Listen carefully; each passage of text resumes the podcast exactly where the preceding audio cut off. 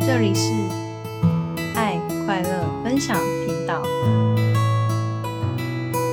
你今天心情如何呢？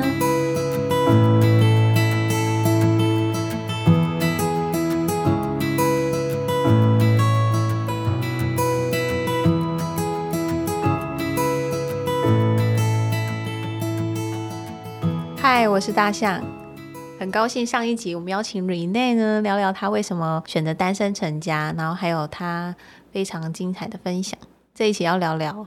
呃，很 很写实，你怀孕跟生产过程。我是三十六岁那年怀跟生的，其实在我所有的朋友里面，真的是算晚的。晚的，我不是说我很其实很怕跟我妈摊牌嘛，嗯讲这件事情嘛。嗯那我觉得我唯一唯一一个可以用的筹码就是婆媳关系。嗯我妈跟她的婆婆交恶到不行，但是哦就我奶奶在，幸好就是说我奶奶走的很早，嗯所以他们婆媳关系也没有持续太久。嗯可是在我知道的那几年之内，可能十年吧，我才嗯就是从她嫁进去到我我奶奶走，我觉得可能前后大概十年。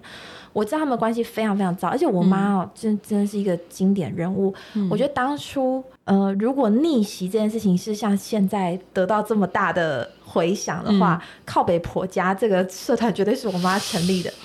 我妈曾经跟我奶奶说：“你不要摸我小孩。”这句话是不是很带种？在对啊那个年代哦，对啊就是接近四十年前哦。我当然觉得很遗憾，就是嗯我妈是一个被欺负的媳妇，我妈被嗯欺负得很惨。啊你不嗯就是虽然说她是逆袭，可是她还在其他地方被欺负得很惨。婆媳关系不好这件事情，当然就是跟嗯我爸作为中间人不擅长处理这关系有很大、嗯很大的有原有对关系，嗯对对对对很大的原因。但总而言之，我那时候要跟我妈讲说我自己一个人把肚子搞大嗯这件事情，我觉得唯一唯一可以让她同理我的方式就是我不没有。用处理，不用没错处没理错没婆错媳关系这件事情。对，，所以嗯那个时候我在呃，我我那时候是很紧锣密鼓，就是我算好我几月几号跟她摊牌，嗯然后呢，当周吧，或者是隔周的嗯周六，我就立刻办了一个 baby shower。在国外有 baby shower 是、嗯意思是说，哦，已经当过妈妈的人，嗯他们会根据自己的经验去挑选一些母婴用品。嗯送给新手妈妈，嗯好，这样子新手妈妈就不用花那么多时间去筛选对这样子的东西。对，所以 baby shower 是一个就是送礼的一个嗯活动。那当然我不好意思跟我朋友讨礼物啦，所以嗯我就是说，哦、如果你们有一些已经不用的二手用品的话，嗯嗯欢迎你们就是带来，呃，你不管是要借我用，或者是要送给我都可以。嗯然后我就说，还有呢，就是希望你们那天来靠北你们的婆婆，就我妈会在场，我妈就是我就我就跟大家讲的非常非常明白了，就是说，哎、我做了这样子的一个决定，那嗯我的朋友当然都是很开明的人，那对当然很多人看着我这一路上情场的嗯这些、呃历程，历程，所以他们嗯都觉得很不错。我做了，我为自己做了这样一个决定。我说你们既然要挺我，拜托你们就是一定要挺这一嗯个场。是对对对对，就是这我说唯有你们不断的去靠北你们的婆婆婆家，你妈才有同感。没错，我妈才才会。发觉就是说，哎、你因为我的朋友都是知识分子，嗯而且我的朋友都在职场上也有很不错的表现，嗯或者是收入都很好。那如果一个女孩子家养到这么大了，嗯都还会被婆家或者说被大姑小姑，嗯哦，就是还要受这些委屈。嗯，那说实在，一个当妈妈的人就会心疼嘛，对啊，对，所以我就说我今天就是要咬住这一点， 对，所以所以呢，我我希望就是说，就是反正我就说务必欢乐，呃，但是呢，务必就你们要也嗯要讲一大同堆， 对，讲一大堆你们的委屈、你们的苦楚，然后呢，你们要不断的跟我妈讲说，叶妈妈，你真的很好命，你女儿讲到这么大了，不用去人家家里面当媳妇。嗯我就是我就是在那一天，我非常非常清楚的感受到说，嗯哦，我真的是我朋友里面最晚生小孩的了。嗯因为我那时候我我收到好多东西，包括上婴儿气座，嗯那很贵，对，嗯嗯，然后还有呃挤奶器，挤奶器嗯我三组，然后还有就是副食品制作机嗯嗯嗯跟消毒锅、嗯这些，然后我都再三确认说你们用不到吗？他们说真的用不到了，我的小孩都已经要上小学了。嗯哦，大部分我的朋友小孩都在我怀孕的那一年都已经四五岁了。我觉得台湾人真的是有点怕高龄生产这件事情，对，就会设法在三十岁之前把自己嫁掉，然后三十二岁之前要生一个，就是很怕，好像三十四，嗯是不是就高那龄个羊膜穿刺三十四岁嗯开始补助嘛，嗯嗯嗯对不对？所以我觉得大家其实潜意识里面有个集体潜意识的对隐忧，就是三十四，三十四就是合法的高龄。所以像我是三十六，你就可以感觉出来，哎，大部分人都是在三十二那一年生小孩，嗯所以我三十六的那一年，大家的小孩大概就是三四岁嗯这样。那如果是早一点的话，假设是在三十岁生小孩的话，嗯他们小孩跟我小孩差六岁嘛，就是要嗯上小学。对所以我对于自己很晚生这件事情的觉察，就是在靠北婆家的 party 上。那怀孕的历程啊，到生产，你有没有，或是之后育儿当新手妈妈的时候，你有没有做过你觉得最 蠢的事？哦，我还要讲一件，就是为什么那时候我朋友对我很大方，都愿意送我这些嗯东西呢？就是我在怀孕的过程当中，我裸辞，啊我辞掉了我自己创的戏骨的科技公司，那个工作对我来讲压力太大。嗯，我其实对于那间公司的期望很高，就是我觉得我们募资募的挺顺利的嘛，然后接下来应该就是我手上的股份把它变现掉的话，我跟我的小孩在美国可以过挺好的生活这这样子。，嗯嗯呃，但是那份工作的压力真的太大了，然后也是因为那个压力的关系，我才胎象不稳，所以我才要回台湾。嗯嗯嗯嗯嗯，所以我想来想去，我就觉得说，只要我相信老娘赚得到钱，嗯钱没有了可以再赚，好对嗯公司我可以退出，我还可以再创新的。对但是小孩流掉了，我会后悔一辈子。嗯嗯，所以我决定那时候就是保小孩嘛。嗯嗯嗯，这个决定我也有跟我朋友讲，嗯因为这这真的是一个很大的决定。我觉得对我那时候，我我觉得我我自己估算，我大概推掉了有几千万，就是营收，差不多。嗯我还有一个朋友，他就很认真的帮我算说，哎、其实你根据劳基法啊，你如果在这个公司忍一忍，然后你就忍到，就是比如说我十二月要生小孩嘛，他就说你忍到十月开始请假，把你嗯能够用的假都拿来请，然后你再育婴留停，然后干嘛干嘛干嘛，那你这样的话。在呃这段期间之内，你大概还有个几十万台币的收入，嗯那我就说，真的小孩流流掉的话，这几十万是救不回来的。对嗯、所以我就很坚持要辞掉这间公司。然后，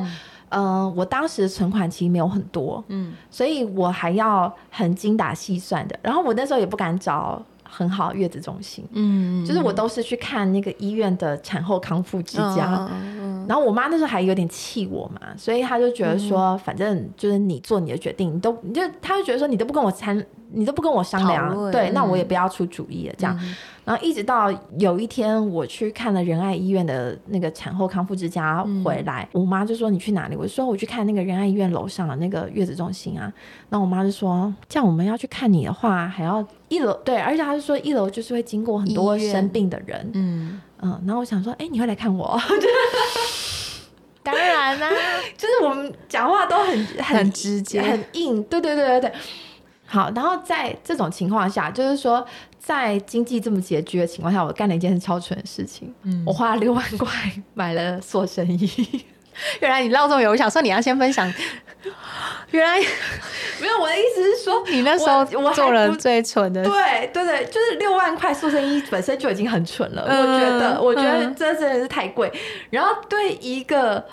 刚裸辞掉工作，对还没有你还不知道你新的收入来源对的人来讲，我觉得这真的是超级超级蠢啊，这真的是我怀孕过程当中做过最后悔的事情。嗯，啊，结果说你的塑身衣有穿到吗？没有， 就是我有试图穿，但是那为什么你会想买，想要定做？我觉得，当然你会担心产自己后身材对走样对对对对对对对对对。然后对我做口译嘛，嗯然后口译员超多人都什么产后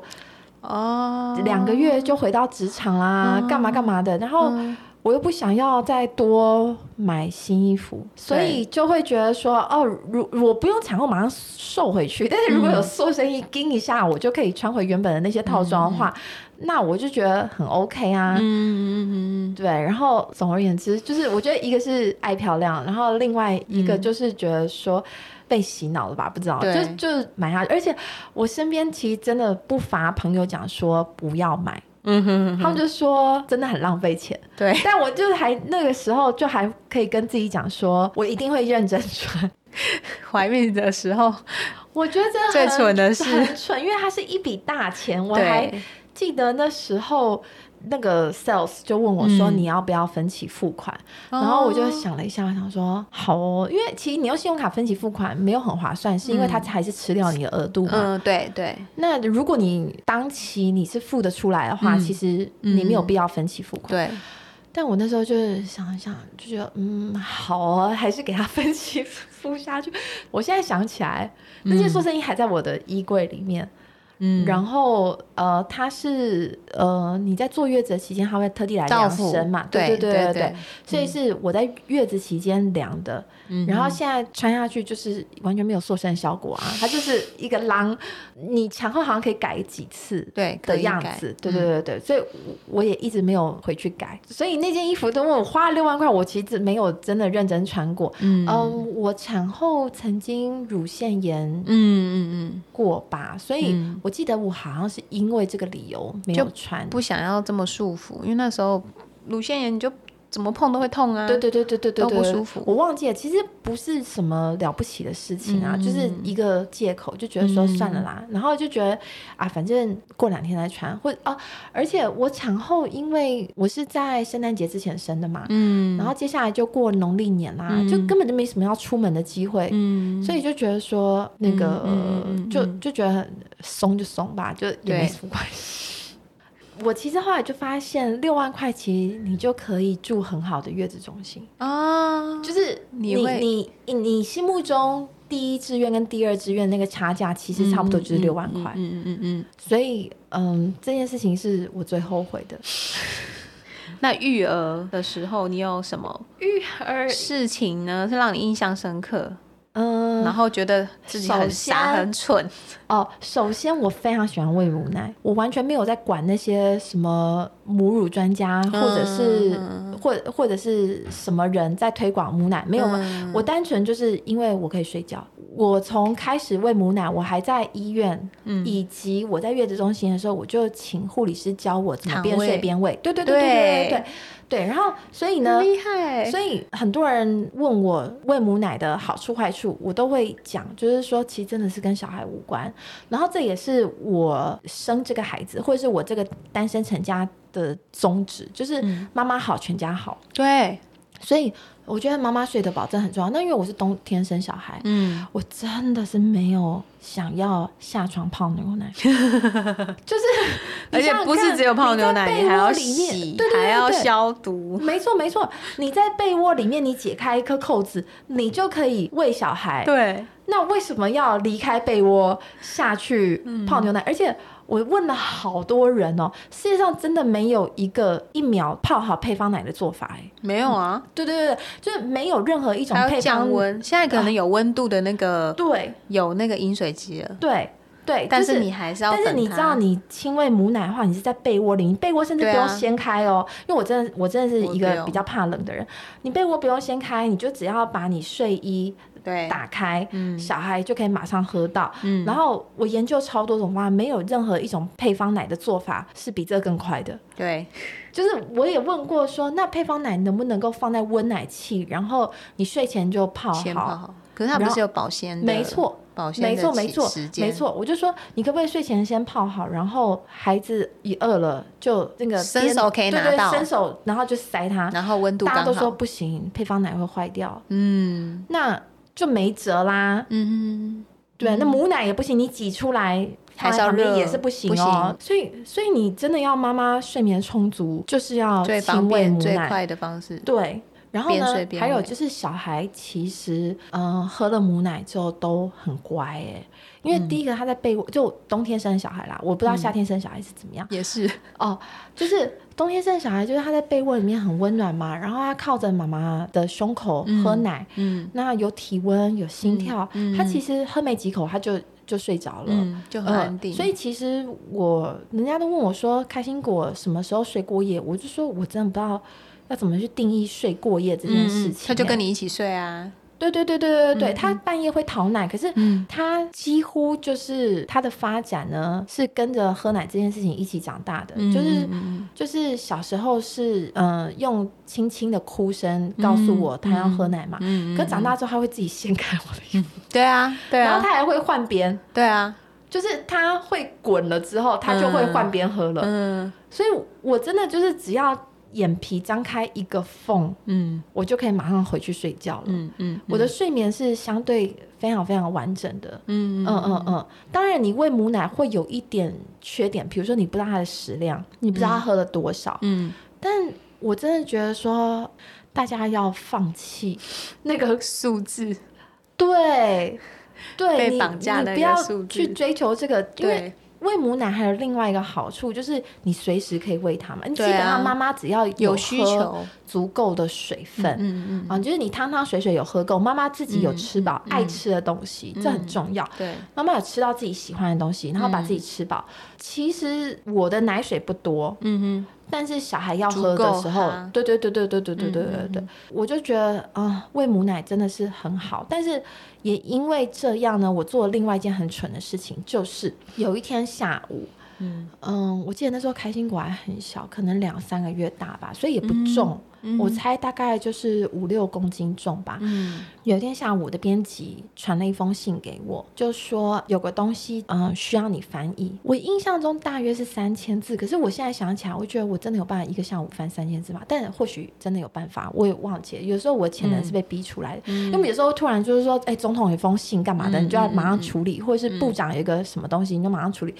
哦，那时候开心果睡在我的怀里，然后我有几个选择，一个是把它放下来，然后我电脑就在旁边，嗯嗯，可是这样他们比较睡不久。另外是我继续抱着它，然后我用手机写翻译，然后我觉得我不一定可以把它翻完，嗯可是它会睡比较久。那呃，就是一个是我把它放下来，然后去旁边打电脑，我大概可以在它睡醒之前，可能可以完成五百到八百字。嗯另外是我抱着它，我可能可以完成一到两千字，但是它睡得比较饱。这时候呢，我它睡得比较饱，我就可以把它衣服换一换，推去找我妈。嗯嗯然后我可以再完成剩下的一千多字。我的理想，我的如意算盘是这个样子。对，所以呢，我就左手抱着它，嗯然后让它的头在我的手肘这个弯这边，嗯嗯嗯然后继续喝母奶，然后我用一个月亮枕在它身靠在体下面，就把身它体下垫高，嗯嗯所以我觉得这样已经符合人体工学了。嗯然后我右手呢，单手拿手机，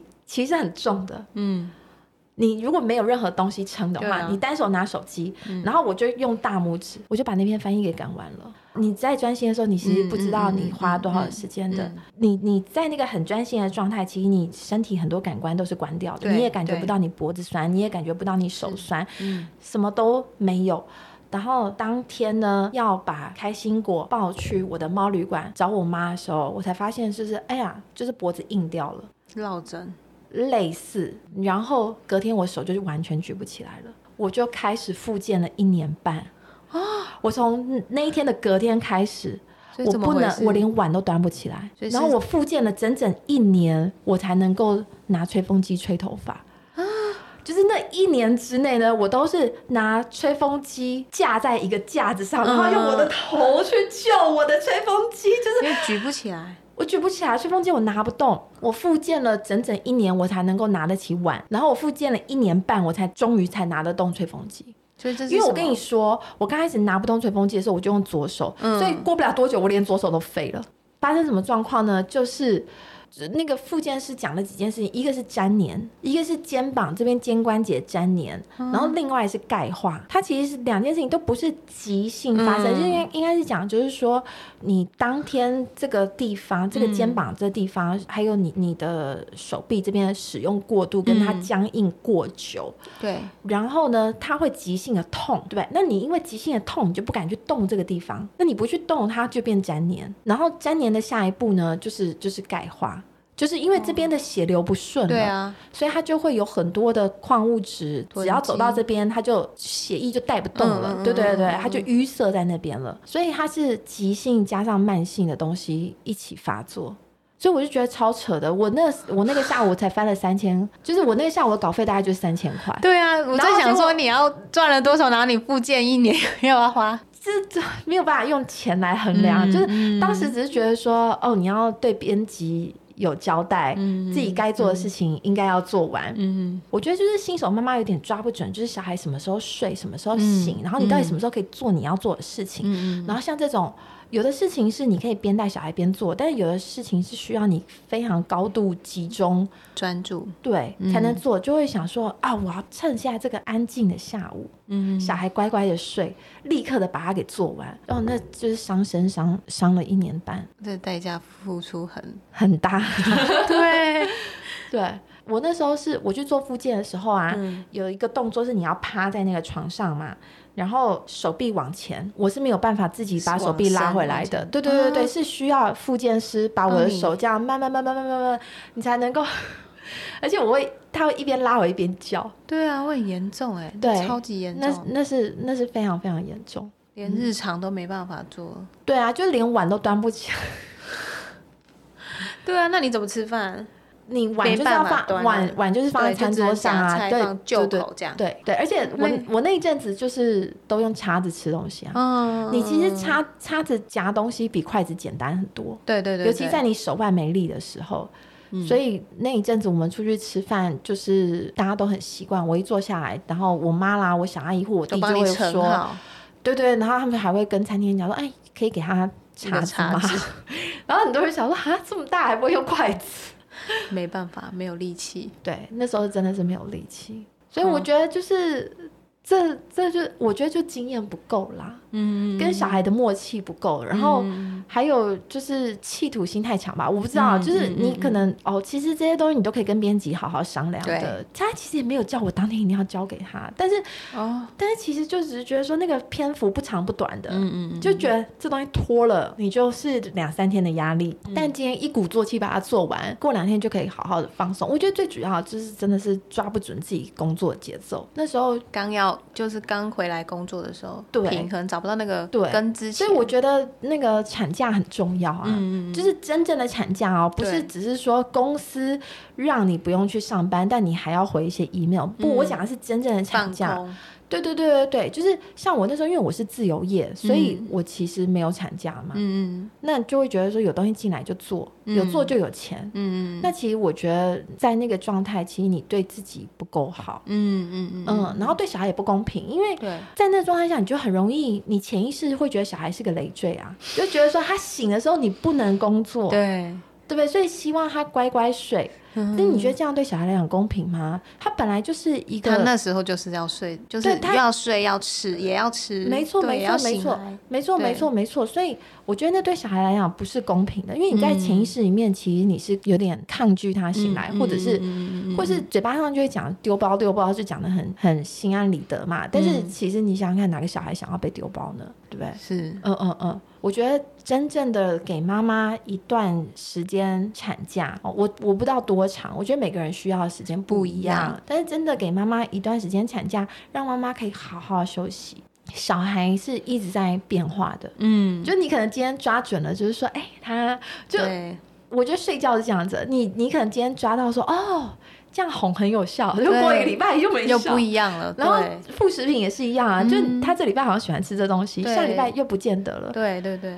所以我觉得妈妈如果太想要回到产前的那个规律。嗯或那个 SOP，就是其实我觉得应该这样，你要想想看，你为什么这么想要回到那个规律？你想把自己活成一个工具人吗？因为我觉得很多时候，当你在规律里面你很自得的时候，其实嗯是、其实是表示你很重视你的工具性，就是嗯，几点该开会，几点对该干嘛，然后、嗯然后时间到休息。很有秩序，对秩序感，对，嗯可是自然界没有秩序。对。啊对啊，就是是自然界没有说十二点到了，所有动物都去吃饭，对 就是集体吃然草。后或是天黑了就所有动物去睡觉，没有对，啊，也没有说哎、呃，今天是春分，在早上八点的时候，所有花一起花打开，开没有？没有这回事。就是有的早，有的晚，然后有的开的长，有的开的短，嗯这都是很自自然然的事情。嗯事情，对，但如果你讲求一个规律或一个秩序，到了不自然的程度的时候，其实你的工具性大过你的人性。对，然后其实人在那个时候呢，是对自己很不体谅的，是然后对别人也很不体谅，嗯因为你就会觉得说，哎、你首先你没有办法继续维持你的规律的时候，你会自责，你会觉得说我怎么这么不敬业，或者是说我怎么这么不自律。嗯，然后当别人来破坏你的规律的时候，你就会很生气，就觉得说你拖垮了我的效率或干嘛嗯的。嗯那我觉得那都是你太重视你的工具性，嗯，而不是你的人性。其实你是个人啊，对啊，人对人啊就是有脾气，人就是对啊有情绪。然后就像你讲说，大人都会大小餐的，对对不对？啊有时候就吃多，有时候就对啊，妈妈也就都是人啊，你也就是是人啊、食欲嘛。所谓大小餐，食欲就是你有对时候食欲比较旺盛，有时候食有欲时候不想 吃，对。那你为什么要要求小孩每一餐都要吃到两百克呢？对，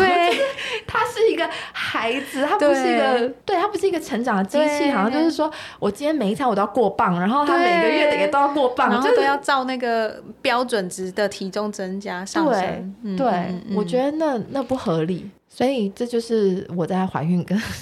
产后做过最蠢的事情。不过你真的还蛮松的欸，哦，在面对育儿很松。对像关关于喝奶啊这件事情，你就是啊、我就是要睡饱目标，然后就是有睡饱，那你也发现，哎，他睡在你旁边，你睡得好，他也睡得好，然后他也会喝的喝我得饱其。实本来我的床旁边放了一个婴儿床，就是那种都没有边。用过，对，床靠床，对不对？后来都后没来有用变过一个收纳的空间，就是放宝宝的东西，对对对，然后枕头、月亮枕平时收起来就放在那边。我那个对边床它还有一个拉链，嗯，就是它靠大人的这一侧是可以拉下来的。嗯嗯然后它嗯的设计是说，哦，宝宝如果哭了的时候，妈妈不用不用站那起个来，不用弯腰，对对对不对对，用弯腰，它就是刚好你的同个平面，它就对是这边是空的，你可以对把它移过来。对，因为他跟我就是从出生第一天就是一起睡啊。他在月子中心，我尽可能让他睡在婴儿房，嗯，就是尽可能的让他推回去。嗯但是，但原则上他有进到我房间的时候，我们就是睡在大床上嘛。嗯，嗯，然后我觉得跟小孩睡觉很迷人呢、对啊，很就幸福。是对啊，就是你看他那个规律的呼吸，嗯然后而且它有时候不婴儿时的的香气，对不时的自己微笑，它会有一个对神对经对的对反射， 对对对它自己不时的微笑。对啊，好几次，我记得在月子中心的时候，其实是我请护士把他送进来喂奶嘛，嗯然后就我们俩就睡着了，嗯然后他睡得很饱很饱，我再把他推回去， 所以他在里面吵其他的小婴儿。 对，但我就觉得跟小孩赖床感觉很好，到很现好在、啊到现在也是啊，对对我对放假也是就会。还特别教他们说，来哦，明天不用，我们不用上学，对你们可以睡晚一点。对对对对我们对可以睡到自然醒。我说，要不然就是因为是妈妈想要睡到自然醒，要不然你们就起来，你们就自己在房间玩。哦，对对对对对，然后他们们现在比较大，因为我们分房了，然后妈妈还在赖床，然后我其实有装那个 monitor，嗯嗯就是监视器看他们，然后有时候会透过监视跟他们早安，嗯嗯然后因为有时候叫不到他们玩太嗨，嗯嗯然后我就说谁要来跟妈妈一起赖床嗯飞奔。 嗯，哇，就是虽然没有一起，可是他们还是很怀念跟妈妈一起睡觉的时间。嗯嗯嗯对，对啊我觉得不管到再大都是。对，啊像那个礼拜五的晚上，嗯我妈就会跟开心果说：“明天不用上学，我们都要赖床，知道吗？”然后， 然后我妈还说：“呃过中午才醒的人就赢了。他 妈那么厉害”， 对， 就还发明一个比赛，就是 太早起来的人就输了，这样。嗯，你妈很会耶，也对，是实践催眠。没错，没错，没错。对啊，所以我就觉得把自己照顾好真的很重要。嗯嗯嗯嗯就是当妈妈第一步。哎、我觉得其实人呐、啊要回到当人的第一步当人的第一步。对我就们是常常会忙着照顾别人，嗯不管、啊、你有养宠物，可能也是很爱猫奴，嗯嗯， 对，很爱宠物，或是有人交男朋友、女朋友，就是对对对对对，但是都忘了自己。没错，但没错。真的，我觉得很很好的关系，和和谐、很有爱的关系，就是前提就是你要先爱自己，嗯嗯，照嗯顾好自己，对，这很重要像。我们家呢是床一边是靠墙，另外一边没有靠墙，嗯所以我都睡在那一边，因为我怕开心果滚下去嘛。嗯他现在睡觉真的是战斗陀 螺式，很恐怖。我一个朋友被他小孩半夜踢到视网膜玻璃，这太夸张，就不小心刚好中到眼睛，对，对，所以哦，我本来觉得就是跟小孩一起睡 close sleeping 是一件很很幸福的事情。我听到这件事情之后，我就认真的在想要训练我儿子自己睡一张床，可是嗯就我目前没有训练成功。但他他睡觉真的是战斗陀螺式。嗯嗯然后有一天，他就跟我说，他要跟我换枕头，他要睡悬崖那边。嗯我说：“那你可能会掉下去啊。然后我就说：“那我跟你说，你知道掉下去你要怎么办吗？”他就说：“爬起来。”我说：“对非常好，哦非常好，就是这而且他样。们会直觉，因为我们家小孩就是我们那时候是刚好借由搬家转换，嗯他们就有自己房。”哦但是弟弟因为也还没有准备好要跟妈妈分开睡，嗯所以他常常半夜会就又跑回来。嗯嗯嗯嗯那我的床是高的，所以他很长，也是半夜睡一睡。我就有跟他说，可是你跟妈妈睡会容易掉下去，但他就是有自我保护机制，掉下去就马上爬起来。嗯，对啊，他们自己自我反应，而且他们并没有觉得怎么样。我还会吓一跳，啊，怎么掉下去了？然后要把它捞起来。不过他自己有哦本能反应，他掉回下来呃会走路之后，他掉下去过一次，嗯然后掉下去瞬间就是先哭啊，嗯，然后我就把他就是放回床上嘛，我就说要不要睡觉，他说要，我说好，那就 睡觉 那就睡觉吧。其实那时候他们还在睡眠的状态。对对对对对 对对对对对。然后醒来之后，我就跟他说掉下去，你要在下面哭还是你要爬起来？他就说爬爬起起来 来。对对，其实他们都知道。对啊，所以我觉得，嗯、照顾自己真的很重要。你不要对期待别人来救你，嗯迟早是要自己睡的嘛。很好，从小对从小，我发现这个很重要。嗯，那我们来聊聊，就是你是什么时候接触到冥想的？哦，冥想，嗯、我失眠很多年，对对，我失眠十三年，然后所以呢你怀孕那个阶段也是失哦、眠，是开心果救了我，就是你怀孕的时候哦会嗜睡嘛。那我是几乎是我成年以来第一次感觉到，有很好的睡眠。对对对对，就是嗯怀孕的时候，所以我就是怀孕的时候我就尽量睡啊。嗯，因为怀孕的时候，你其实不怕说白天睡太饱，晚上睡不着、嗯哎、嗯就是真的就躺下去就睡就了。睡，嗯嗯，可是，在那之前，我大概是从大学就有失眠，但是大学还不算太严重。嗯我研究所写论文的时候，就是真的，嗯日夜颠倒，因为晚上起来很好用，很安静，嗯嗯嗯所以就晚上会拼命的写东西，嗯然后就看着天亮。嗯嗯，我记得那时候我们因为整个宿舍大家都在赶论文嘛，所以其实好像是会集体失眠的感觉，就是你出来吃早餐的时候，就看到每个人都累累的，然后就说哦还没睡啊这样子，大家也很有意识，就是早餐都静静的吃，不会冰冰冰冰这样子，然后吃完之后再继续回房间去赶论文，嗯，但是大概中午你就看不到到有人出来吃午餐。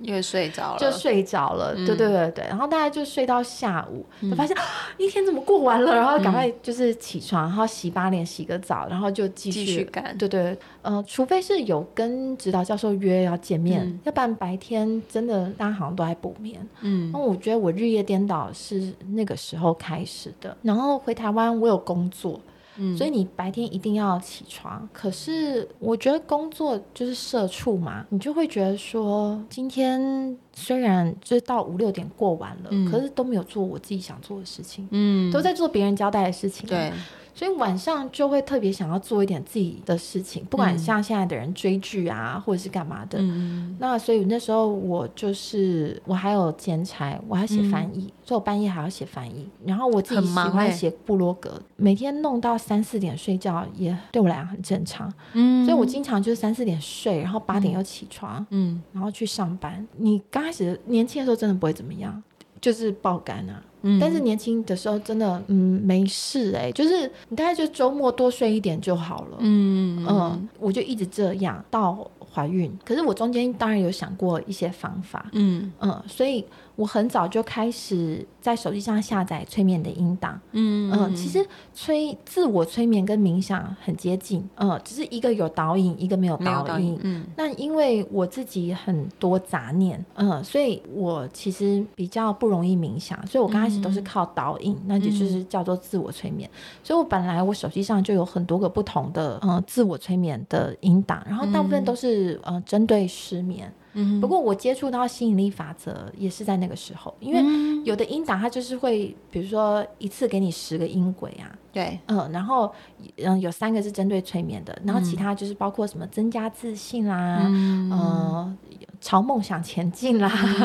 迈向成功啦，这种，嗯，就是在那个时候开始听的。嗯那后来呢，我在二零一五或一六的时候，就是实际真的走入个案室做催眠，对我帮助非常非常大。我那时候就是碰到一个感情的难关，嗯然后有点影响到自我价值，就是走不出来。嗯那再来就是怀开心果的时候，我一翻了一系列跟能量、冥想、静心有关的书。嗯一本比较有趣的叫做《Intent》，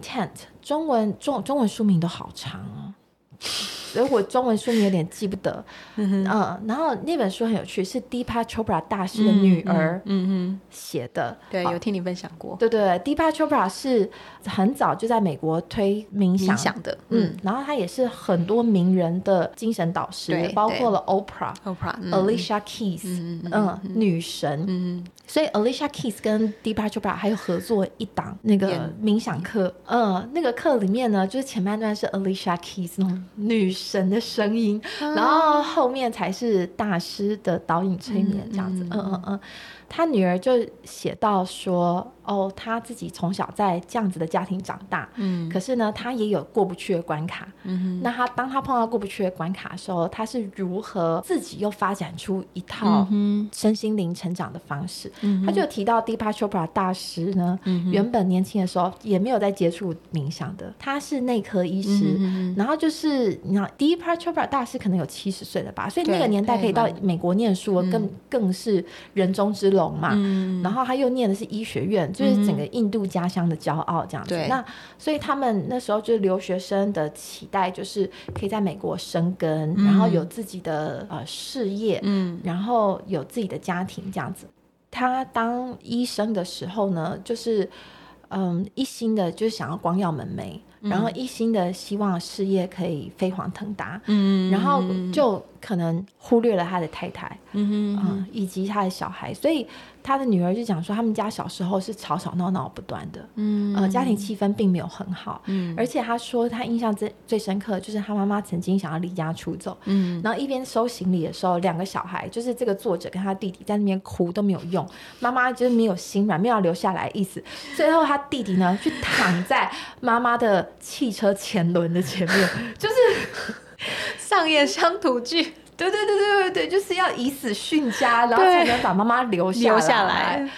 然后一直到就是他妈妈有一天呢，在社区里面发现了一个冥想中心，去体验了就是什么是冥想，嗯才得到此生的安宁。他突然觉得啊、一切都静下来了。嗯嗯，然后幸福不再往外求，他也不会对先生有这么多的怨怼，嗯然后也不会觉得自己怎么那么可怜。然后后来，呃，他就变成报名了下午的冥想课，嗯然后会带着女儿一起去冥想，嗯然后开始在家里培养这个冥想的习惯。嗯嗯，他就是会跟女儿说：“那我们一起来冥想个五分钟、十分钟。嗯然后他这时候 Deepa Chopra 大师才发现，哎，家里的气气氛氛不不一一样样了。嗯然后就问说：“哦，你们做了什么？”然后他女儿就说：“哦，我们有时候下午会去上冥想课，嗯或者是我们就是在家里面冥想。”那个 Chopra 大师就说：“嗯就他念医学院的嘛， 他就会觉得说，嗯啊、就是冥想这东西有用吗？嗯所以他就是抱持那个实事求是的精神、去上冥想课。嗯哦，结果后来他就发现，哇哦，嗯、冥想对他帮助非常非常大，嗯而且他还实际上应用在他整间。嗯嗯、他是内科医师，然后他说他自己那时候呢，就是头痛医头，脚痛医脚。嗯然后人家来就是不管什么症状，就是开药。然后还有，我觉得内科医师，尤其是诊所医师，比较辛苦我一点，就是他们从早到晚见不到健康快乐的人，所以他就他在在处理有问题的人，有病才会来找你啊哦没。错，没错，对啊没错，没错。所以他接触到冥想之后，对他的生活还有对他的医疗工作都产生了非常大的变化。嗯然后他才开始，因为他是医生，对啊当他推广冥想的时候，嗯才有人注意到，要不然本来都是嬉皮在冥 想，你也不知道他是嗑药了还是，你也不知道他是他是嗨了还是呃对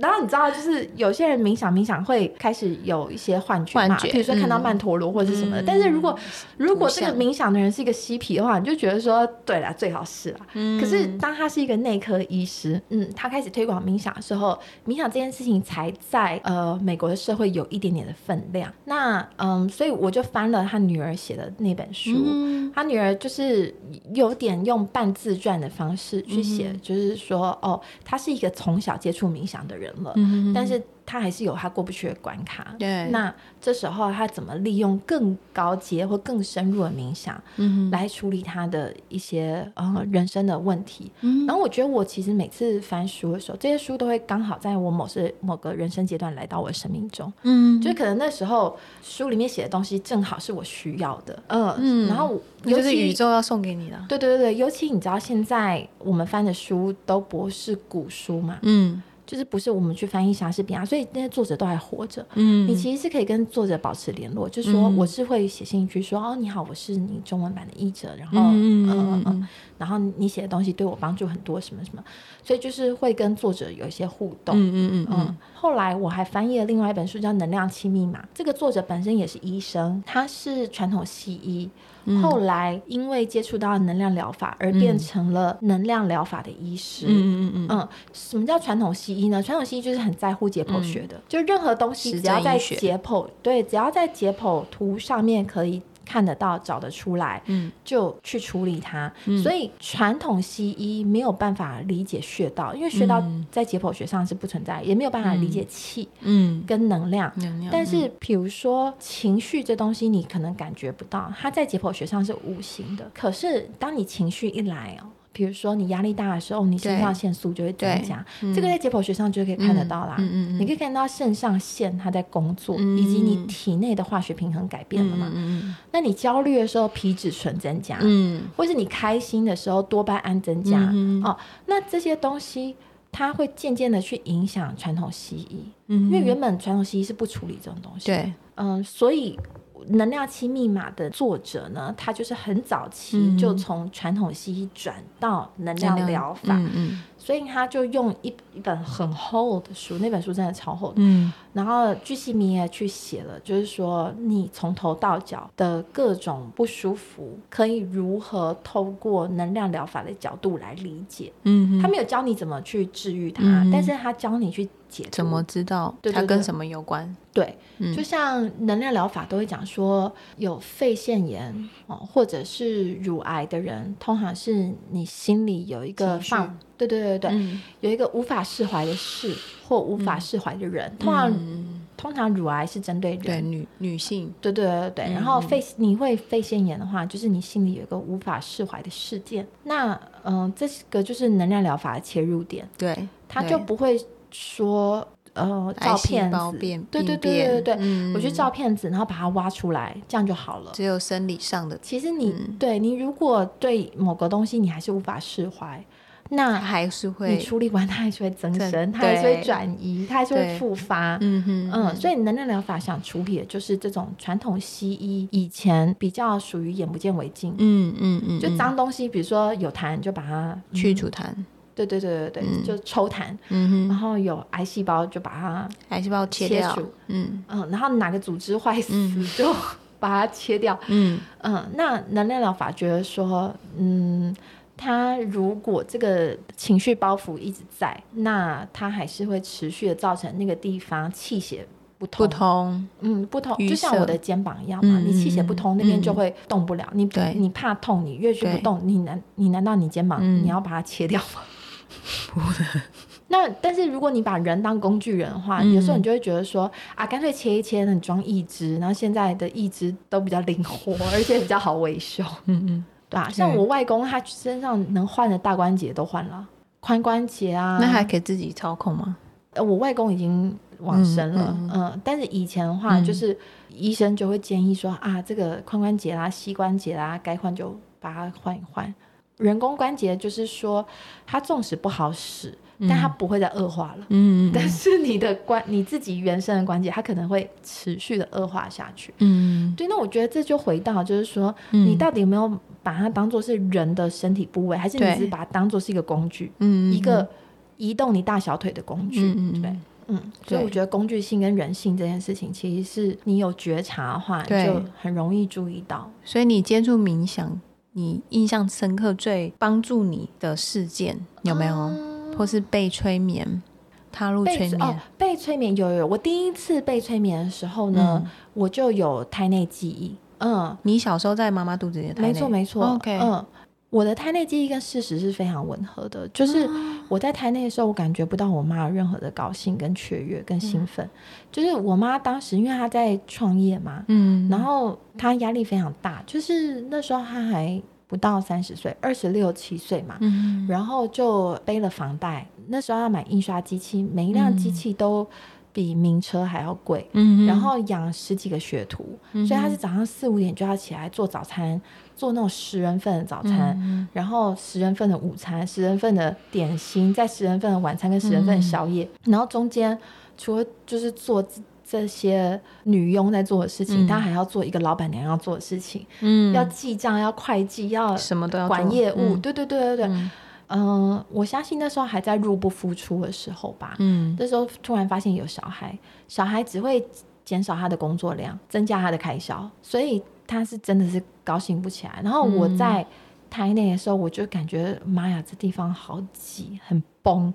然后，然后那时候老师就问我说：“你身为一个胎儿，你有什么感觉？”然后我眼泪就大滴大滴的掉了。不是那种细细的嗯哦，是我真的有看到一颗圆圆的泪珠，泪珠它因为重量的关系，它没有办法沿着我的脸滑下来，它是直接的掉进我的锁骨里嗯面，然后砸成小水花。这么大颗的泪珠，嗯我就说，我当时是胎儿的自己，我就说我出去我要很乖，我不要哭，我也不要打扰他们工作，他们不能停下来。我小时候是就是睡在纸箱上，我们小时候没有床，我妈只要一赚钱就去买纸，所以我们是睡在一箱一箱的纸上面的。嗯嗯嗯，然后我妈说我小时候真的不哭，包括就是我一瓶奶可以喝到馊了，我还是继续喝，就是等到她，放坏掉对对对对对对，等到她啊，就忙完事情了，然后想说，哎，要给我冲一瓶新的，然后奶瓶拿起来，她就发现，哎，上一瓶已还有经馊掉了。嗯嗯，然后呃，尿布湿了也不哭，就是不敢哭，就是我潜意识里面就觉得对啊说，大人压力很大，然后他们嗯是、你知道那个年代的、嗯的台湾人嘛，懂都讲说嗯爱拼就会赢嘛，嗯是真的嘿嘿嘿，你只要对不停，你只要不断的用劳力打去拼赚嗯钱，就会嗯有钱。嗯所以我就是就有这个潜意识的制约，就觉得说大人不能停下来，他们要一直赚钱。然后我还没有办法帮忙赚钱，我只会花钱，所以我不能再打扰他们工作。所以你在胎哦，胎内就有对对对，这个潜意识的制对约。植对那被植这入这个件事潜意情，识这，件事情当然就会影响到我自己当妈妈。嗯就我自己当胎儿的时候，我记得我的压力是这么的大，对不对？嗯那我不是讲说我裸辞吗？对其实就是因为这个胎内记忆对我的影响，啊，因为我记得我自己在胎内的时候压力是如此的大，嗯所以我不愿意让我的孩子也承受这么大的压力。我翻的那些书都是从科学角度来解释冥想的，嗯好，不管对是脑神经科学，或者是解剖学，或新陈代谢，嗯嗯嗯那你从新陈代谢来理解，你就会知道胎内压力是完全合理的，合理因为的嗯因为你想想看，压力就是你血液里面多了很多肾上腺生素跟出皮质醇，对不对？嗯嗯那这些东西它不就是经由脐带传送给你的小孩吗？嗯压力荷尔蒙，嗯，对啊，所以你说对小孩怎么可能没有没有感觉到压力呢？嗯一定会啊！嗯所以你如果是一个快乐的妈妈，你的小孩就会得到快乐的血液；嗯你如果是一个压力很大的妈妈，你的小孩就会得到充满压力的血液。哦，这件事情一点都不悬啊！嗯所真以的，所以我自己胎象不稳的时候，我知道我必须回台湾，而且我知道我必须要裸辞，嗯，其实就是我的胎内印象告诉我的。嗯，如果嗯我想要让我小孩健健康康、平平安安长大，嗯那我就必须要现在就放掉嗯这一份压力。嗯嗯嗯嗯嗯。所以其实抗压性很强的人，通常嗯，是你某一个雷达坏掉了。 就比如说，你肩膀上已经扛了五百嗯公斤的压力了，可是你的你肩膀的这个磅秤坏掉了，对，你就嗯会一直跟人家讲说还好还好还好，我我 OK，我挺得住，嗯我抗压性很强。其实抗压性，所谓抗压性这件事情，就是睁眼说瞎话，嗯哼哼哼，对不对？就表示你知道你在承受压力，你对只是觉得你抗得了。嗯哼，那你想想看，如果你今天怀了一个毫无抗压性的孩子，你要怎么做？所以那时嗯候开心果在我体内，它其实就是一个压力剂，对啊，它就是一个压力的指所以标。会反映出在你的生理的状态。对对对对，就是嗯我本身是、我本身是没有压力侦测仪的，就我的压力雷达 坏 掉。那时候嗯是怀着它，我等于是帮自己外挂一个对，压力雷达。嗯嗯，然后我就要不断的提醒自己说，我要再松一点，我要对再松放一松点。对对嗯对对对对。嗯，所以其实我那时候你说哦，我都不会被呃这些大众媒体绑架啊，然后不会被那些就是教养专家制或者是约，我觉得其实就是因为我在催眠的时候。我看清楚了母胎的关系。嗯我在催胎眠里的个记忆案室里面，那个沙发椅非常大、非常对宽，可是我整个人是这样在讲话，我真的是缩着，因为嗯我就觉得那个子宫壁就在我旁边，对啊然后那是一个对啊很对啊狭隘的空间。嗯就是其回实到胎内的但感是觉但是其实哦，我后来又做其他事。我在不同的嗯妈妈身体里面，子宫不一定是这么狭隘的。哦呃，在不同的室、不同的妈妈的胎内的话，嗯有的时候子宫就是一个你可以游泳的地方。但嗯我在这一世，我是真的没有这样的感觉，我就觉得，哦我就觉得，就是我连手都伸不直，嗯嗯子宫壁就在我旁边。所以你出来这么乖，嗯嗯嗯，我真的嗯，上小学之前很乖，我上小学之后才开始有就是自一己些想法批判，对对对对对，嗯嗯批判的念头，嗯嗯，嗯哼，那这个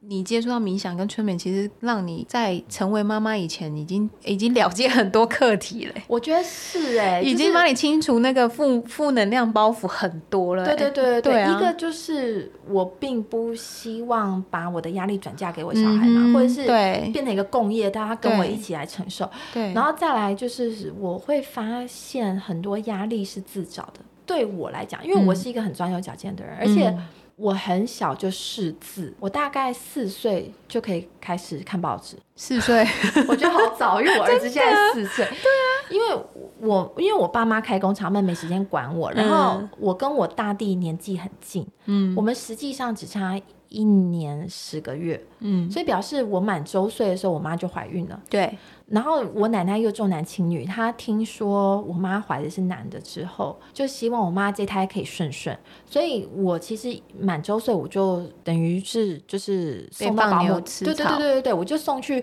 保姆家。然后后来我妈就是有让我念幼儿园，嗯很早就是不到两岁我就念幼儿园了。然后她又发现那个幼儿园的老师下班之后还兼差，嗯开珠算心算课，所以她就又把你送去，对对对对，他就说老师你，你这个幼幼稚园结束之后，老师是骑着摩托车带我去他的珠算班，然后等到还帮老你师外对送老师整个晚上，因为他一班接一班，一班接一嗯班，小孩上珠算大概顶多就是四五十分钟钟的事情嘛，所以一个晚上可以开两三班这样子，嗯然后所以是等到那个老师整个晚上要打烊嗯了，我妈才去跟他见面，把我接回家。所以我，我真的是早出晚归小孩。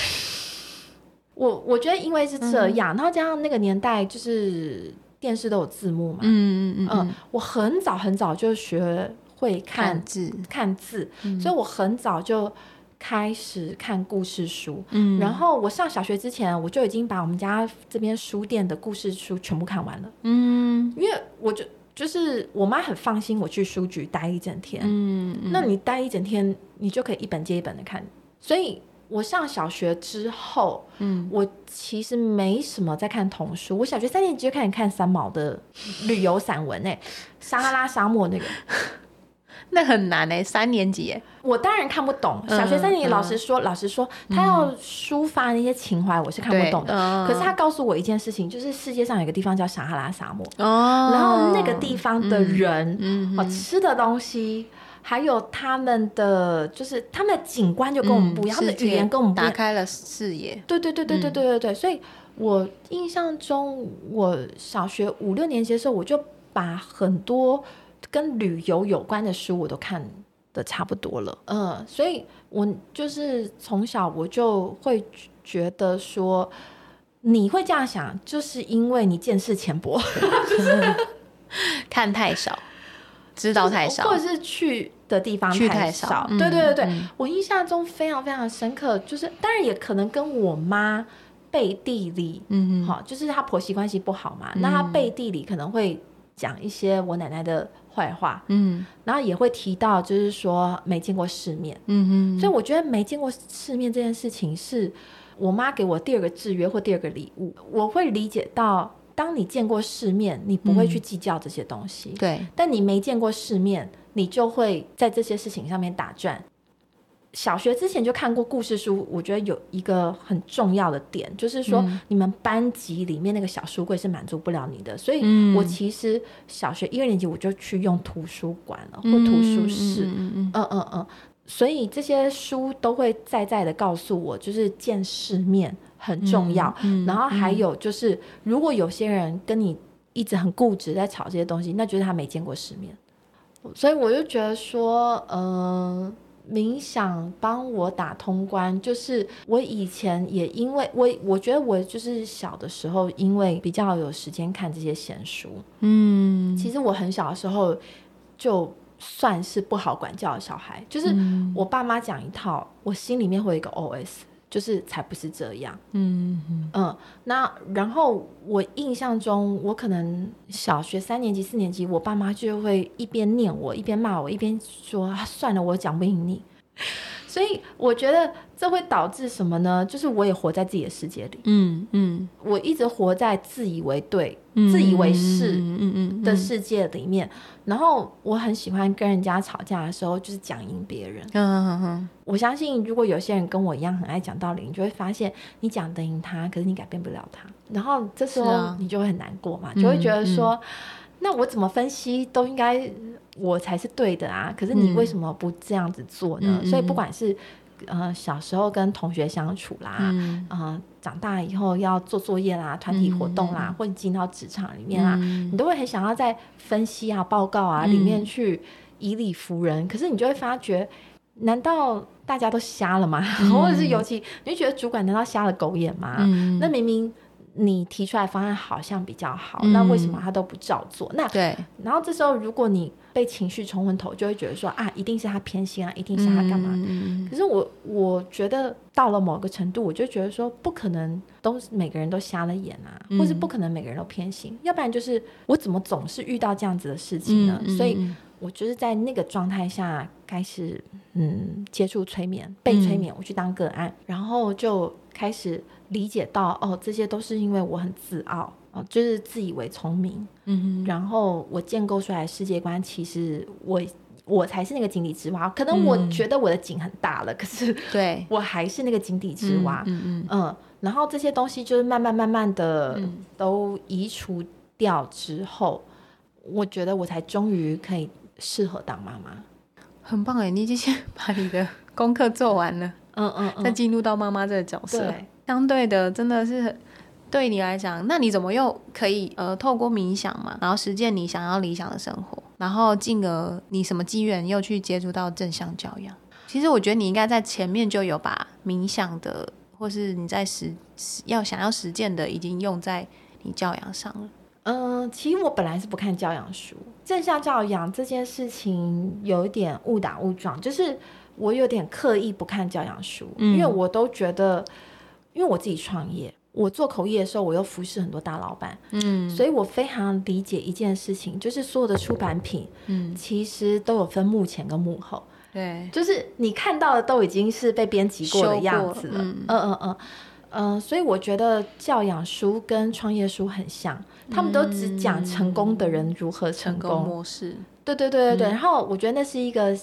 经过层层筛选出来的一个产物。嗯嗯，所以我其实本来是不看的，但是我自己在嗯怀小孩的过程当中，我大部分的关卡我觉得我都过得差不多了，但我觉得有一个关我没有过，就是呢，我非常希望我养出一个诚实的小孩。啊，所谓的诚实，就是指说他犯错的时候，他愿意来跟大人说。对，他会说，嗯嗯，嗯我觉得我就在这件事情上面不是一个诚实的小孩。嗯然后，但我的起心动念是好的，就是嗯我们家吵吵闹闹嘛，然后我爸妈我觉得婚姻不是很幸福，嗯我们家庭里面就是，并不是说气有什么氛事件，而是说那个气氛是不开心的时候居多。嗯所以，当我发觉我的生活当中出现一些问题哦，比如说跟同学处不来啦，嗯哦，或者是功课怎么样的时候，我不会想要跟我爸妈讲，是因为就我不想给他们添麻烦。对到对一对个对年纪的时候，对，嗯所以我就发觉有很多小问题，我自己处理掉。嗯但是呢，小孩毕竟你资源很有限，你有时候对你以为你处理掉，它其实嗯就是渐渐的变成一个大问题。嗯嗯嗯所以我也印象很深刻，我大概小学二年级的时候，我就一直跟自己说“纸包不住火， 纸包不住火”，就是我现在很清楚，我知道我现在的这个处理，这个 cover up，是我试图在用纸包住火，对但我我也很清楚的知道说。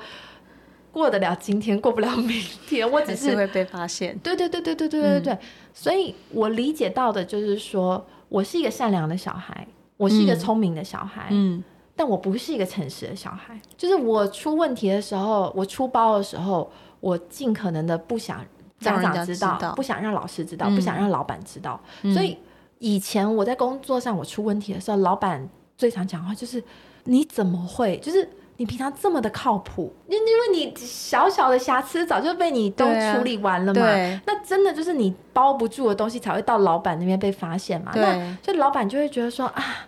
这件事情如果早一早一点，就是在更早的阶段我出手的话是可以救的，嗯但现在可能连我都很费力了这样子。嗯嗯那我就会觉得说，哎、其实这老板对我很好，我为什么要这样害他呢？嗯嗯那我才去理解到说，哦，不是啊，我起心动念我并不是要害他啊、嗯我我其实是也是觉得他很好，我才嗯想要尽我所能去处理掉这件事情。，啊对对那我非常不希望我养出这样的小孩，就是我我希望呢，我这一生我是来探险的，我是来对增加人生体验的。对，我希望他也是，所以我要允许他去探险，嗯哼就表示我要允许他犯错。嗯那我就希望他理解到，在我们两个的这个小家庭里面，犯错是被允许的，嗯哼犯错是不用遮掩的。嗯哼嗯可是我不会啊，那我要怎么教他？哦其实我是在翻译冥想的书籍的时候，嗯我刚刚讲了，我那几本冥想的书呢都不玄幻，他们都是科学家，都是医生写的，嗯对对呃，所以他们用了非常多呃脑科学的嗯文献，嗯哼嗯，然后其中呢，就有一个人引用了 Daniel Siegel 这个医生。嗯那 Daniel Siegel 他是一个脑科学的医生，嗯后来他就把他对于人类大脑的认知拿去做成了正向教养。嗯哼所以嗯我是这样间接，就是说我在翻译的过程当中认识了 Daniel Siegel，、嗯然后我在查找他的一些著作的时候，嗯我才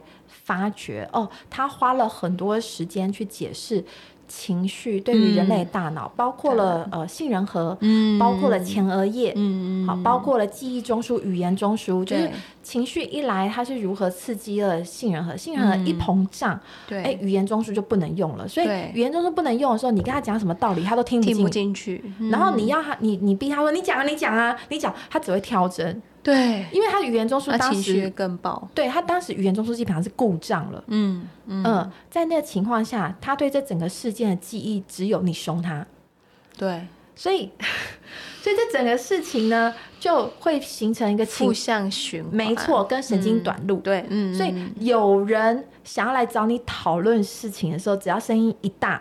哎，这就启动了这个神经短路。嗯哦，就是他们立刻的杏仁核膨胀、语言中枢故障，然后跟建立就是你是来羞辱他，你是来嗯责备他的嗯嗯，那、他必须要设法逃走的这整件事情。那好，所以这件事情是 Daniel Siegel 的核心，嗯然后他根据这个核心写了非常非常多的书，去告诉大家，就是包括当老师的、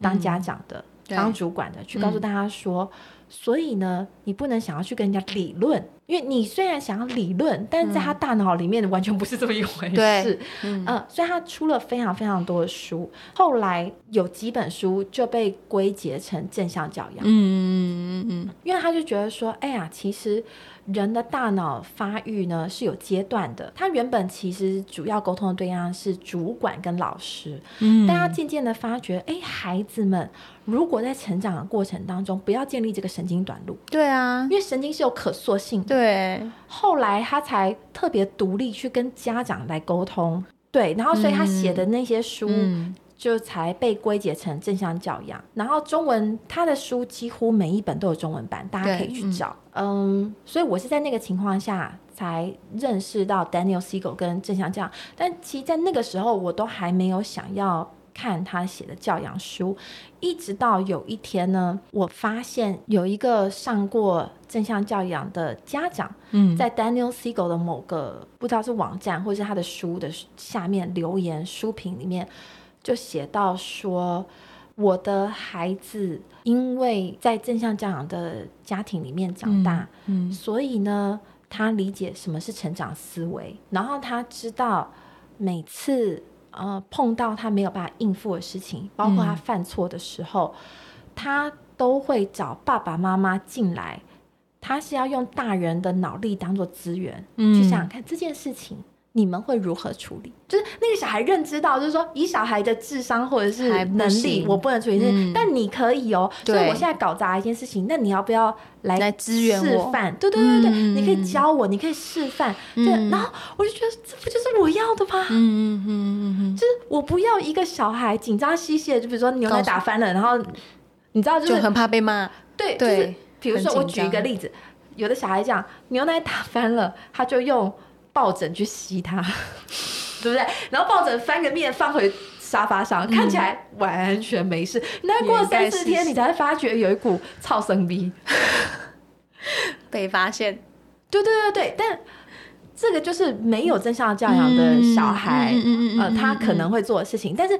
在正向教养的呃那个方式嗯方式长大的小孩，他可能就会去问妈妈说：“哦，我接下来要怎么办？对对对，然后妈妈就可她会以教试他，图就是说哦，打翻水跟打翻牛奶是不一样的，因为牛奶会发臭。嗯所以呢，打翻水可以用抹布擦一擦，挂回去。但是如果是打翻牛奶的话，你要再自己把它湿洗抹啊、布拧啊嗯什么的。多擦几次，对，那你想想看，这就是学习啦。嗯，经验中错误中学习，对对对对，对他就会理嗯解到，就是说同样是液体，但是乳制品跟水是不一样的。嗯，嗯对，那前面的那个小孩他就没有这样子的一个学习，对对，所以我就是因为那一则评论，哦，然后我就开始想说，哎、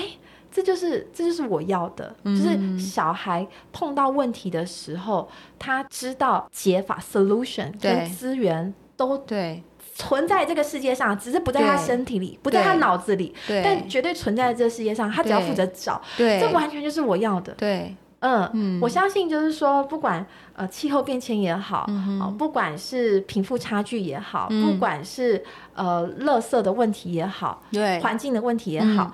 我依然对人类很有信心，我依然对地球很有信心。嗯我觉得一定有解法，只是我们不知道，嗯我们只是需要不断的去探索，探索不断的去发明。所以我就从那个时候开始想说，好，那我要来研究正向教养。然后后嗯来就去上了师资班，然后再拿到证照，然后变成正向教养的讲嗯师。很佩服， 就因为一则留言，但是我觉得也跟你自己就是在童年的那个，你说你就是从来没有当过，不知道怎么诚实这件对事情，其实很有很大的关联。对，对，然后你再来也又又回到是你期我很待怕给，被骂，也很怕让人失诶望。其实我们都是哎、对啊，我们那个年年代，有好的有像的大人说我不骂小孩哦，可是你要知道，你那个失望的表情是， 对他们其实小孩很会观察察言观色，然后你你一个表情，对我们就是其那实种会会活啊好了，没事没事没事。对小时候会想要活在就是满足大人期待，对我我我当然也想啊，可是怎么讲，夜深人静或者是说事过境迁的时候，嗯对自己有另外一层的失望，是嗯，为什么我说不出来？很多人都会说，哎呀，怎么事情搞这么大条了，你才、嗯你才跟我讲，嗯哼哼，嗯，但我就觉得说，嗯，对啊，那可是你没有机，你没对有这个练习灾的害还机可防会可控的时候，我怎么说不出来？我真的是说不没出有来。嗯嗯嗯对，所以理就解是像像呃，我儿子就是现在尿床嗯了，嗯嗯，我都训练自己，半夜被他叫醒的时候，他说：“妈妈，我尿床了。”我就说：“谢谢你告诉我。”然后，这招我要学起来，对啊好，但我就会妈跟他先讲说说：“谢谢你告诉我谢。谢你告诉因我，为”呃，你如果希望他长大是会跟你对分享对嗯他的一些就是体验，各种 ups and downs，、就是嗯嗯跟你分享好的，也跟你分享不好的，嗯喜怒你哀一乐定要灌输他。谢谢你告诉我，呃，他讲很多人都说啊，就是交男朋友都不跟妈妈讲。对啊，那因为 他自他你你其实看很多剧都这样子啊，我就不是被不想念跟啊你讲啊，我知道你讲了一定会反对啊。，对，所以其实我身边很多人，尤其是聪明的人，都很擅长用生米煮成熟饭这一招。就是他一定要先去做，做到一嗯个就是成程度绩，对对嗯对对对嗯对，呃，做到一个你无法再反对，这这条路已经已经无法再回头，嗯他才告诉你。但我不想，我就不希望我你我们跟我亲的子小孩关系是对这样子，对对对对对对对。理然后解我觉得正向教养，我在家里实践，其实嗯、呃收获最大的是我跟我妈的关系。就我妈本来觉得说啊，你们年轻人或你们现代的人啊，讲这些的都方式，哎，都是这样，对，就很高大上啊。嗯然后她嗯嗯一方面有点不屑，对另外一方面对又觉得自己跟不上，嗯嗯嗯嗯，那种纠结我也是可以感觉出来的。嗯，嗯然后我妈又有一点就是觉得说，觉得自己的教养观念跟现在的人不太一样，所以有点不想要插手我跟开心果的事情。嗯对，但另外一方面又觉得说，反正我觉得她也是蛮纠结的啦。嗯她嗯又嗯疼小孩，对对，但是又会不想要呃让上一辈的一些价值观的枷锁，然后让小孩去继承这些的。嗯那我觉得她呃一次又一次看着我嗯用这种正向教养的方式去接纳开心果，嗯，然后去同理开心果。对，嗯我觉得其实有时候他虽然是一个旁观者，他好像有一种他有默默的自己在被同理的感嗯觉，嗯嗯嗯嗯嗯，然后练习接纳他自己。嗯嗯，嗯，我觉得其实长辈最容易动用的一个情绪是自责跟懊悔，就是他们那年代因为忙嘛，因为对因为累，其实嗯累伤神又伤身，嗯嗯嗯，嗯，所以累的人讲不出什么好话。我觉得对其实他们那年代的人因为累，所以对小孩凶，对，可是他们本意并不是不是这样子，对，嗯所以他们其实很常自责跟嗯懊悔。嗯嗯那像我会跟开心果讲啊，就是说我会请他睡午觉嘛，嗯然后我就是说不睡午觉的小孩会怎样？他就说脾气不好。嗯我说对，然后我就说还有大人如果睡不饱会怎样？他说脾气不好。我说对，所以嗯你看。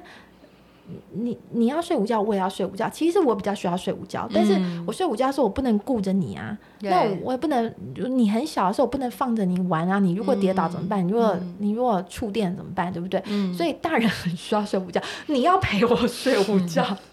对要不然我如果失去耐性的话，我会对你非常的凶，我对你非常的暴嗯躁。嗯嗯嗯嗯所以你睡午觉是对我们俩都好。然后我妈这样听，她就突然好像比较释怀了。嗯嗯嗯，她可以去理解到说啊，她并不是一个没耐心的妈妈，她是一个啊过劳的妈妈。对啊，他太手上要盘点太多事情，对，嗯那我觉得他呃，所谓内在小孩疗法，嗯就是你只要疗愈你昨自己天、的上个月、去年，这都叫内在捏在小小孩嘛。嗯，所以包括他之前疗愈，就是说三十岁的他，嗯那时候因为过劳而对小孩讲话很粗暴的他，嗯嗯我觉得那都是一那都是一种疗愈。嗯嗯嗯，嗯嗯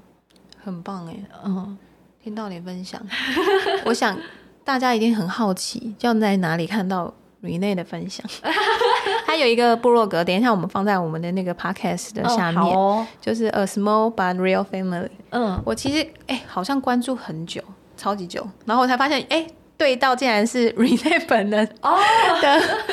的那个部落格就有分享他生活琐事啊，嗯嗯嗯然后他什么跟他孩子，我觉得很贴切，就是你你孩子你在生活上跟他的对话，嗯嗯，或是跟你妈，嗯还有工作上，嗯嗯，然后甚至现在催眠或是办工作坊。嗯那如果大家有更有兴趣对于冥想，就是 Rene 还有一个社团嗯，对，叫做未来铸造空间，对嗯，我我有办法复制那个那个连吗？接吗？对可以啊，可以，可以，好，嗯，就是大家可以进来，嗯然后里面能量非常 强。他在去年年底开了一个很，就是他自己的，我觉得不是新版，我是觉得是你你的嗯，你的丰原盛创，的，嗯对他的丰盛冥想，然后叫老娘有钱，，对嗯，这个能量非常强，里面你去看到里面，就是我二零二零做了丰盛冥想。对 然他，后其实那时候是我，因为我是口译员关系，所以嗯国界一关我就失业了。对所以我是我身边认识最早失业的人，因为我觉得旅游业或餐饮业都还可以靠内需市场撑一下，嗯可是我们是外国人不来就没工作，就没。有，嗯，所以那时候我朋友推荐我听丰盛冥想的时候，我真的是用一种死马当活马医的感觉嗯，在做，可是做了之后，我就发觉对我影响非常大。嗯嗯嗯，我立刻开了不同的裁员，嗯嗯，然后我的那个财务的不安全感下降了非常多，嗯，嗯，所以然后你就翻译口，就是翻译的中文，对就对对有对人说英对哦文因听为不下去，没错没错，因会为睡迪巴丘着布。拉大师他是印度人，对他的音音频，对他他在讲英文的时候会有印度腔，然后我朋友就说听不懂，所以嗯那时候我就做了中文版。那中文版我就顺便就开了一个社团，让大家可以来打卡，然后嗯就很多人在做丰盛冥想的过程当中会有一些问题，对，比如说什么叫丰盛可以轻松不费力的流向我，嗯，嗯，那或是有的人说冥想就能有钱，是真的吗？哦，是对 真的。所以，所以在回答了这些问题一年多之后，我就再做了一个我自己的嗯叫“老娘有钱”，它是一个对比较入门，嗯你没有任何冥想基础的人，对，都我可以觉得开始很做很贴近生活，嗯嗯，真的，嗯因为我两个版本都有做嘛。那如果之前没有练习过冥想，都会就像你说的提出那些问题，而且他们会觉得很虚幻，就是没有办法很那个目标那么明确。嗯嗯嗯嗯嗯对，但是你你这次创的那个功课是很嗯我清还楚，放了一点设计思考的东西对进去啊，对所对以大家会嗯觉得比较好上手。对然后再来呢，就是我第一天，呃，应该说第零明天，天，嗯就请大家先想好一个目标，嗯就是你想要在二十一天之内得到多少钱，嗯嗯，然后我在音档里面都是用一万元，但是嗯我们就有一些学员很天， 就是他有的多看了一个零，对，有人设定十万元，他真的得到十万元，然后有人设定一万美元，我就觉得说哇，你们真的很看得起我， 就是但他们都有达成、都有欸，达到， 对对对对，所以大家就是呃达标都会去分享，对就是自己练功的过程，嗯嗯然后每一天有打卡，所以就是嗯大家可以在里面感受一下对我 记轻得我松不费力的，我上次还跟你分享，我第二次是第哦做第一次的时候，嗯我就去检查我某一个账户，嗯嗯嗯，哦我突然忘记，我就觉得好像有一笔钱就是政府的补助育儿津贴没有进来，嗯嗯我就一直忘记弟弟那个是不是有，嗯嗯嗯然后我就去了那个是政公所嘛，反正就户政所，我就去去去确认，嗯就真的没有进来，嗯嗯嗯而且我们刚好在十二月多，嗯嗯。如果今年过十二月三十一就要关账了，哦我就很难追。嗯嗯嗯然后，而且我一追要追两三年前，嗯嗯嗯，对对，像这种就是忽然间有 一些灵感，有一些直觉，我真的是如灵感，我突然想说，对那个为什么我一直没有看到它是有，好像有一笔钱，就是好像而已，嗯嗯然后就去去做了，去确认这个动作，嗯嗯嗯嗯嗯，对啊，这个就是冥想的好处，嗯嗯，它会让你的大脑比较有余裕，嗯可以，以去处理不同的事情。